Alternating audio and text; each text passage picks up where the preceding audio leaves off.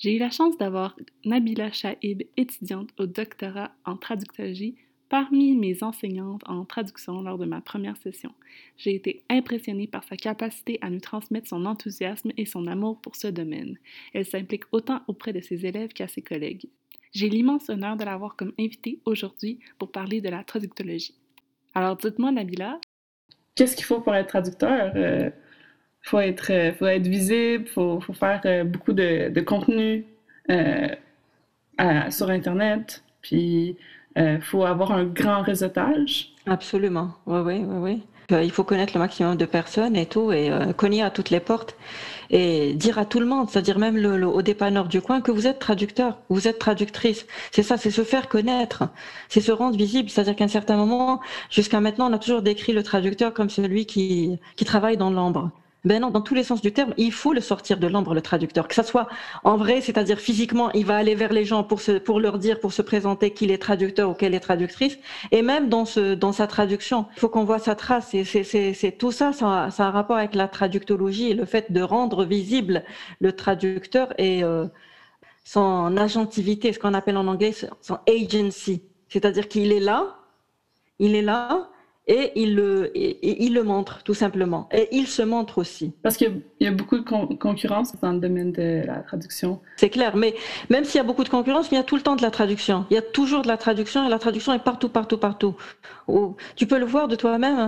C'est-à-dire que, que, que ça soit dans les banques, que ça soit dans les hôpitaux, c'est partout, partout, partout, on a besoin de traducteurs. Le chiffre de, de traduction qui se fait dans le monde est juste incalculable, c'est juste incommensurable. On n'arrive pas vraiment à le calculer tellement ça se fait, tellement il y a de la traduction. Donc on a toujours besoin et on aura toujours besoin de traducteurs et de traductrices l'intelligence artificielle, la traduction euh, assistée par ordinateur, même si ça aide énormément, c'est un gain de temps énorme, euh, mais euh, on a toujours besoin de la, la, la touche humaine et le, le, on a toujours besoin du traducteur et de la traductrice. La, la traduction existe et la traduction existera toujours. C'est quoi la traductologie? Ah oui, ah bah ça c'est une bonne question. Donc, c'est né euh, en 1972, donc ça bientôt, elle va bientôt faire 50 ans hein, quand même. Hein. Oui, mais ça reste quand même une discipline assez jeune. Elle est récente, quoi qu'il en soit. C'est en 1972 que James Holmes, c'est-à-dire que c'est à, lui que revient le mérite de poser les jalons de cette discipline, la traductologie. Donc c'est à, l'issue de la conférence euh, qu'il a tenue à Copenhague en 1972, il a écrit un article qui s'appelle The Name and Nature of Translation Studies. Donc c'est là où il parlait vraiment de Translation Studies, qui est traduit en français par traductologie. Donc c'est à ce moment-là que la discipline de la traductologie est née. Elle a un petit peu pris euh, son envol et elle a pris son indépendance, son autonomie, parce que la traductologie, au départ, elle a toujours été très liée à la, linguistique. On appréhendait la, traduction euh, seulement euh, du point de vue linguistique et on parlait, on théorisait la traduction seulement sur le, les, points qui concernent la fidélité au texte. Donc, on voyait, on approchait la, la, la, traduction de façon prescriptive, c'est-à-dire qu'on donnait au traducteur les clés de faire une bonne traduction, c'est-à-dire que comment que tu dois traduire. On évaluait, on jugeait les traductions. Cette traduction est bonne, cette traduction n'est pas bonne. On réduisait un petit peu la, traduction à la, question de la fidélité au sens ou bien au mot. Donc, euh, certains préconisaient la, fidélité au sens, comme par exemple euh, Saint Jérôme et Cicéron, mais concernant les saintes écritures, il fallait rester quand même très fidèle aux mots parce que les mots sont quand même assez importants dans les écritures saintes. Donc, c'était vraiment de façon prescriptive. Comment doit-on traduire? Comment euh, C'est ça. C'est vraiment comment doit-on traduire? C'était ça. La traductologie est venue pour faire une révolution copernicienne, c'est-à-dire qu'il y a un changement de paradigme. On ne voit plus la traduction comme euh, une simple question de fidélité au mot ou au sens, mais on se demande, on se pose la question, on se dit pourquoi le traducteur traduit-il ainsi? On n'interroge pas seulement le texte, mais on interroge aussi le contexte, d'accord? Parce qu'on on part du principe que le texte n'existe pas il y a un contexte qui fait que le, traducteur traduit de cette façon-là et non pas d'une de, autre manière. C'est-à-dire que je te je donne un même texte, je donne à dix traducteurs. En fin de compte, j'aurai dix versions différentes le traductologue ne va pas juger de la qualité de, la traduction, il n'évalue pas la traduction, il va pas se dire est-ce qu'elle est bonne ou pas. Maintenant, le traductologue se demande pourquoi toi tu traduis comme ça et un autre traducteur ne, traduit pas de, de, la même manière que toi. Parce que tout simplement, on suppose que le traducteur a un parcours, a un vécu, a une formation qui, euh, qui fait que tu traduis différemment d'un autre traducteur. Donc, on, on, essaye de s'intéresser au traducteur lui-même, pas uniquement au texte. The Name and Nature of Translation Studies. Donc, c'est un peu la déclaration d'indépendance de la traductologie en tant que discipline autonome, même si, quoi qu'il en soit, elle est récente, c'est en 1972, donc ça va bientôt faire 50 ans. Mais il, reste que quand même, euh, il reste beaucoup à faire, même s'il y, y, a eu beaucoup d'avancées dans la discipline. Mais euh, on voit qu'il y a elle, prend beaucoup, mais elle ne donne pas assez. C'est-à-dire qu'elle elle puise, elle puise beaucoup de la linguistique, parce que ça, grâce à la linguistique, on peut faire un travail linguistique, en comparaison linguistique et tout textuel. On peut travailler sur le texte. Elle puise, par exemple, de, de certaines disciplines comme la sociologie, même beaucoup de la sociologie et euh, de l'anthropologie et tout, mm, de l'histoire, mais elle ne donne pas assez. Alors que les, les, traducteurs euh, ont beaucoup à donner, surtout par exemple pour l'histoire de la traduction. Tu vois que la, traductologie peut apporter aussi aux autres disciplines, aux autres domaines. Euh, ben, elle peine un peu à le faire, mais elle le fait. Quoi qu'il en soit, il ne faut pas oublier que c'est une euh, discipline assez récente.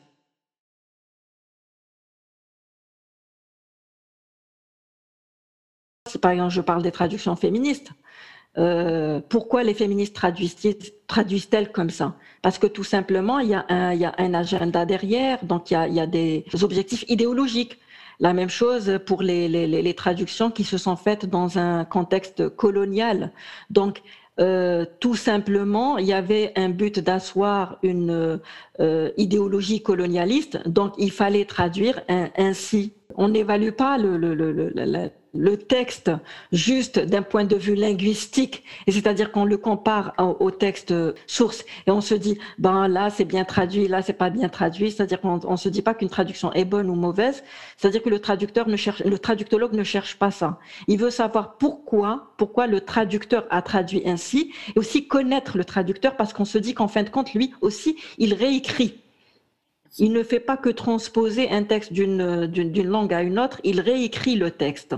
Le contexte diffère, donc tout ça euh, influe directement sur la traduction et notre façon de traduire. Parce que ce qui était acceptable euh, il y a, quelques années ne l'est plus maintenant. Donc, euh, ce qui pouvait ne pas choquer avant, là, est extrêmement choquant. Donc, c'est à ce moment-là, on adapte le texte au contexte.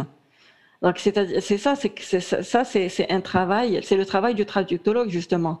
Le traducteur euh, doit obéir aux, normes sociales, ok?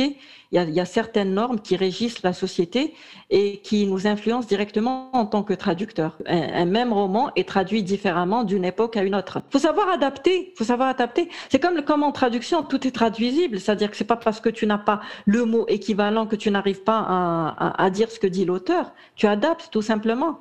Donc là, à ce moment-là, c'est la même chose. C'est-à-dire que si tu trouves que la phrase est, un peu discriminante, donc tout simplement, essaye de la changer de façon à contourner ce problème et de façon à inclure tout le monde.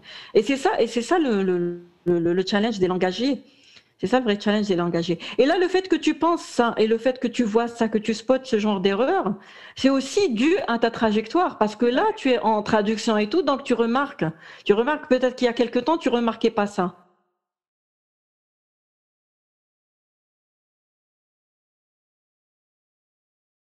Daniel Simeoni, il, euh, il dit que le, traducteur est un, est un, être social, tout simplement. Il, vit en société, donc euh, c'est un agent social comme tous les, les, les, agents sociaux. Donc lui, comme tout être humain, il est aussi, il est aussi influencé par l'environnement qui l'entoure. Lui, il parle d'habitus, parce qu'en sociologie, l'habitus, c'est ta façon d'être, c'est ta façon, euh, c'est-à-dire que euh, l'habitus, c'est un peu, c'est comme une, seconde peau de la personne. C'est l'habitus qui fait que tu es ce que tu es. C'est l'habitus qui détermine ta manière d'être.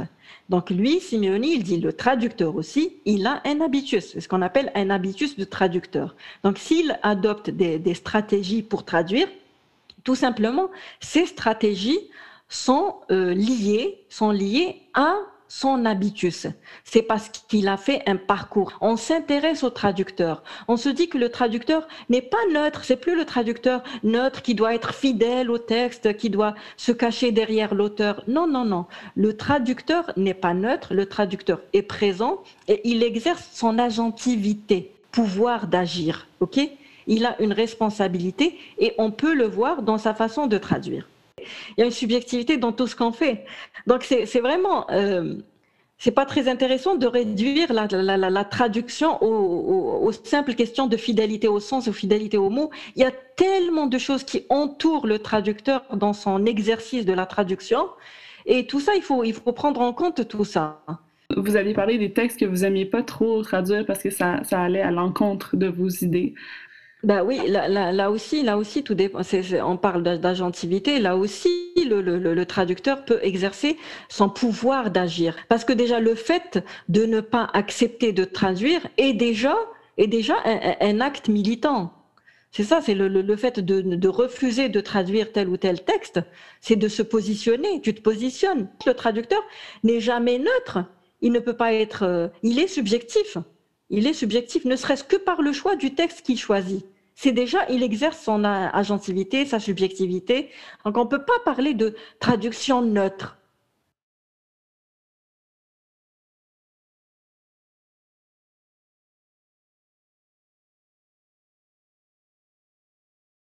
C'est-à-dire que ça nous arrive très souvent de tomber sur des gens pareils qui nous disent, par exemple, tu étais traductrice, te disent, je parle combien de langues? Parce que pour eux, c'est-à-dire traduire, c'est juste, c'est pas, c'est-à-dire que. Ça, je l'ai eu souvent.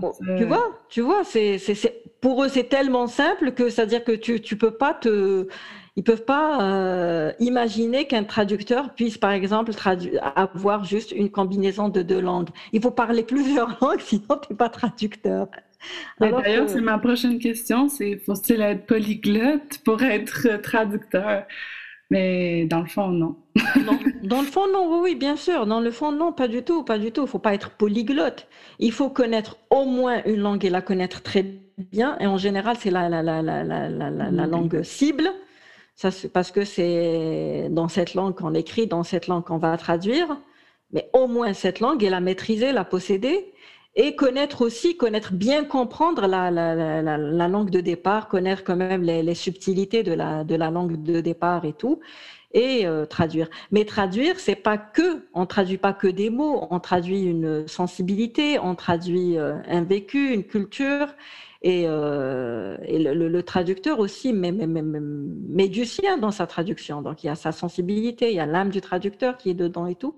Donc c'est pas juste un simple euh, transfert linguistique parce que la machine peut le faire, mais la machine ne le fera jamais aussi bien que l'humain. La traduction, c'est un peu comme la musique. C'est pas parce que tu vas assister à un concert, tu sors du concert parce que le concert est fini que ça y est, il y a plus de musique. Mais la musique est partout. La musique est partout. Tu, passes, tu, entends de la, musique, par exemple, à la radio.